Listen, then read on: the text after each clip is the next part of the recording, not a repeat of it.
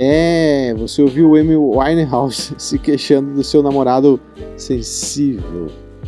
Cara, quem escreveu essa letra é um gênio. Agora vamos discutir uma vibe com Ben Harper em The Innocent Criminals. E depois, a banda mais hipster do momento, Wolfpack.